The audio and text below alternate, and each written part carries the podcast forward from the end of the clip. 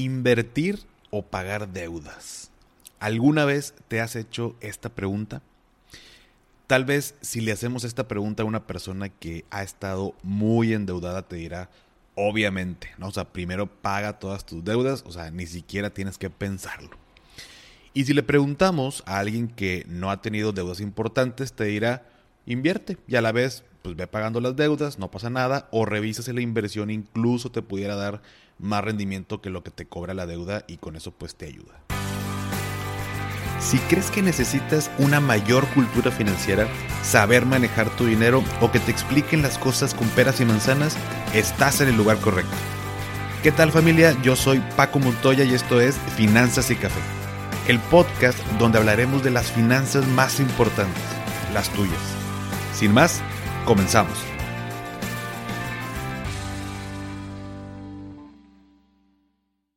Hola a todos y bienvenidos de nuevo a Finanzas y Café. Espero que estés teniendo un excelente inicio de semana. ¿Invertir o pagar deudas? ¿Alguna vez te has hecho esta pregunta? Tal vez si le hacemos esta pregunta a una persona que ha estado muy endeudada te dirá, obviamente, ¿no? O sea, primero paga todas tus deudas, o sea, ni siquiera tienes que pensarlo. Y si le preguntamos a alguien que no ha tenido deudas importantes, te dirá, invierte y a la vez pues ve pagando las deudas, no pasa nada, o revisa si la inversión incluso te pudiera dar más rendimiento que lo que te cobra la deuda y con eso pues te ayuda. Entonces, ¿qué es lo mejor? Muy bien, voy a ponerte un ejemplo para tratar de ser más claro. Sin embargo, es importante que sepamos que en este punto estamos asumiendo que tenemos dinero para abonarle o liquidar la deuda o bien invertir. Esta pregunta no nos la haríamos si no tuviéramos dinero para poder pagar nuestros deudas, ¿no? O sea, lo cual es tema de otro episodio y tal vez eh, precisamente el episodio número 21 te va a ayudar un poco más en este tema. Entonces estamos asumiendo que hay dinero, hay un, hay un flujo por ahí que podemos utilizar ya sea en el pago de la deuda o en la inversión. Entonces, imagínate el siguiente caso. Paco tiene 30 años, tiene un ingreso de 20 mil pesos mensuales, tiene gastos de 18 mil pesos mensuales, eh, tiene una deuda de un crédito hipotecario a 10 años que sacó en su banco por casi un millón de pesos y bueno, pues tiene un cobro mensual precisamente de este crédito, los cuales ya están tomados en cuenta dentro de los 18 mil pesos de, eh, que gasta por mes. Sin embargo, tiene todavía pues como lo mencionamos, gana 20, gasta 18, tiene 2 mil pesos adicionales que, entre comillas, le sobran por mes. Paco no sabe si esos 2 mil pesos le conviene abonarlo a su deuda o bien invertir. Dice que el pago mensual de su crédito hipotecario pues no le molesta, ¿no? Y no lo desestabiliza en sus finanzas porque pues tranquilamente lo puede hacer y lo calculó desde un inicio, lo cual está perfecto. Ahora bien, vamos a ayudar a Paco a darle mayor claridad.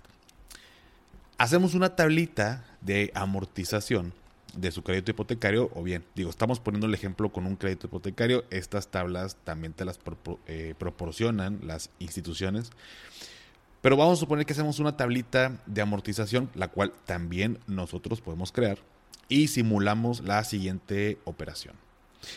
Vamos a suponer que esos dos mil pesos que le sobran por mes se los vamos a abonar al 100%, o sea, los dos mil pesos a su deuda durante todo un año, o sea, durante 12 meses. Cada mes, dos mil pesitos más. Y después de ese año, pues deja de, de abonarle por los siguientes nueve años, ¿no? Por solo el hecho de abonarle dos mil pesos mensuales durante un solo año, Paco se ahorró 24.533 pesos de intereses, que hubiera tenido que pagar, obviamente, si no adelantaba. Lo voy a repetir. Paco se puede ahorrar 24.533 pesos de intereses más su capital, obvio, que está invertido en la, en la propiedad. Ahora bien, ese es un escenario. Si Paco decide invertirlo, por otro lado, se da cuenta pues que tiene varias opciones, ¿no? Instrumentos de deuda, de renta variable, como acciones, ETFs y demás, que ya hemos platicado. Decide invertirlo a una tasa, vamos a suponer, del 10%. en una combinación de varias opciones eh, de ya antes mencionadas. Y al final de un año tiene 2.400 pesos de rendimientos. Si adelanta, se ahorra 24.533 pesos. Si lo invierte, tiene 2.400 pesos. Entonces, ¿qué conviene más? Creo que está clarísimo que le conviene. Y aclaro, o sea, el 10%, o sea, ¿qué, qué porcentaje, imagínate qué porcentaje de rendimiento tendría que buscar obtener de sus inversiones para poder igualar o superar lo que se ahorra en intereses de su deuda. Está clarísimo, ¿no? Ahora bien, aquí estamos simulando que adelanta su deuda desde el primer año que adquiere el crédito y el impacto que tiene sobre los intereses a pagar es importantísimo, porque no es lo mismo adelantarle el primer año que adelantarle el último año del crédito. Si Paco, por ejemplo, hubiera hecho esto al final, es decir, al año 10, este último año decide abonarle los dos mil pesos mensuales, ¿qué hubiera pasado? Bueno, Paco se hubiera ahorrado, ahorrado perdón, 910 pesos de intereses en el año. Entonces, ahorrarse 910 pesos o ganar 2.400 pesos. Creo que aquí está también clarísimo qué le conviene hacer. Entonces, cuando hablamos de invertir o pagar deudas, ¿qué tengo que tomar en cuenta? Bueno, primero que nada, tome en cuenta que las deudas generalmente traerán un costo más alto que el rendimiento que te pueda dar una inversión. Como segundo punto, eh, por otro lado, analizar en qué momento me encuentro de la deuda y qué pasaría si le adelanto, es decir, cuánto me ahorro. Número tres, saber que en el tema de inversiones el rendimiento no es garantizado, sobre todo obviamente hablando de, los instrumentos de renta variable, por lo que no necesariamente el rendimiento va a ser el que esperamos. En las deudas ya está bien estipulado lo que nos van a cobrar, ¿no? O sea, no es como que Puede que sea más o menos pagando siempre lo mismo, o sea, sin embargo, si adelantamos, sí habrá una disminución. Número cuatro, hay que realizar un análisis numérico, o sea, analizar la tabla de amortización o bien apoyarte incluso con la institución, con algún ejecutivo donde, donde lo pediste para que te ayuden a ver estos escenarios. Y número cinco, el hecho de mantenernos sin deudas o bien en un nivel mínimo ayuda a disminuir el estrés financiero. O sea, no, no subestimemos esta parte porque incluso puede dañarnos hasta en temas de salud, no solo en tu bolsillo. Y a pesar de decirte estos cinco puntos, creo que la mejor inversión siempre será primero eliminar esas deudas que nos cobran intereses altísimos. Aunque la tengas controlada, a nadie nos gusta pagar de más por algo. O sea, el tema es que no nos damos cuenta. O sea, nos fijamos solamente en si puedo pagar o no la mensualidad que me cobran pero no analizamos cuánto terminaría pagando al final por tema de intereses. Entonces, en el ejemplo que te puse, en, en, en, eh, en, la primera parte, Paco, bueno, pues obviamente está clarísimo, le conviene adelantar desde el primer año su, en vez de invertir ese, ese dinero, adelantárselo a la deuda. En el segundo ejemplo, a Paco le conviene más invertir su dinero. No digo que no le convenga adelantar la deuda, sin embargo, el el beneficio esperado sería mayor al momento de invertir. Entonces, no hay una respuesta definitiva, sin embargo, sí te invito a que si estás en esta posición de, oye, puedo adelantar a la deuda o puedo invertir, lo pienses dos veces y analizar financieramente si te conviene adelantar o invertir tu dinero. Y con esto último que menciono es, eh, por eso las empresas tipo Coppel, tipo Electra, estos microcréditos que oye, puedes pagar este tal artículo eh, electrodoméstico y son 100 pesos semanales. Entonces, lo que hacemos normalmente es, a ver, ¿puedo pagar 100 pesos semanales? ¿Sí o no? No, pues sí lo puedo pagar. Ah, perfecto, entonces me lo aviento. Y tal vez una, voy a inventar, pero una tostadora que te cuesta 500 pesos, a lo mejor terminas pagando 1200 pesos.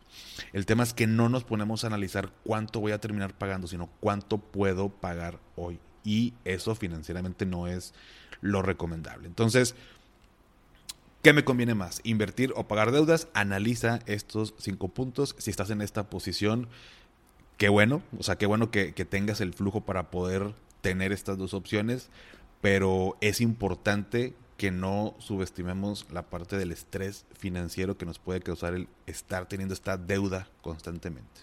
¿Va? Pues bien, eh, hasta aquí el episodio de semana. muy cortito, muy al grano, muy al punto. Es una deuda, eh, perdón, es una duda más bien muy recurrente que, que me hacen llegar por, por mensajes. Quería prepararles con un ejemplo numérico. Todo lo que te acabo de platicar es real, son números reales, son tasas eh, reales. Entonces, eh, no hay magia en esto, ¿no? Es, es, importante que nos sentemos, que aprendamos a analizar los números, qué nos dicen los números. Entonces, yo espero que te haya ayudado y a toda la gente que me ha mandado mensaje preguntando esto. Obviamente estamos hablando de un ejemplo un poquito más general, pero si tienes alguna duda en específica, con mucho gusto, mándame un mensaje por Instagram y lo platicamos. ¿Sale? Si te gustó, si te sirvió, si crees que es de utilidad para alguien más, dale seguir en Spotify para que te aparezcan los episodios como cada lunes. Y sígueme en Instagram como arroba finanzas y café, donde me ayudarías mucho compartiendo en tus historias el episodio y etiquetándome. Esto que te pido como cada semana no cuesta y sí me ayuda muchísimo para que sigamos produciendo contenido que te ayude a ti a mejorar tus finanzas y tu vida. Así que, como cada lunes, recuerda haz lo que te haga feliz, tómate un rico café, te mando un abrazo y espero que tengas un excelente inicio de semana. Hasta pronto.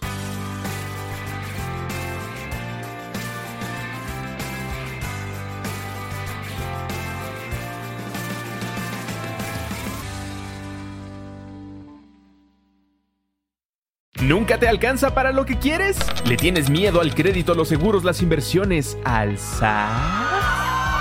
Pues no te preocupes más, estás en el anuncio de 30 segundos correcto. Bienvenido a Maldita Pobreza. En este podcast te daremos hacks para entender tu seguro de gastos médicos, sobrevivir al hot sale o el buen fin, ahorrar e invertir en bienes raíces. Maldita Pobreza, producido por Sonoro. Busca Maldita Pobreza en cualquier plataforma de podcast. With lucky landslots, you can get lucky just about anywhere. Dearly beloved, we are gathered here today to. Has anyone seen the bride and groom? Sorry, sorry, we're here. We were getting lucky in the limo and we lost track of time. No, Lucky Land Casino, with cash prizes that add up quicker than a guest registry. In that case, I pronounce you lucky.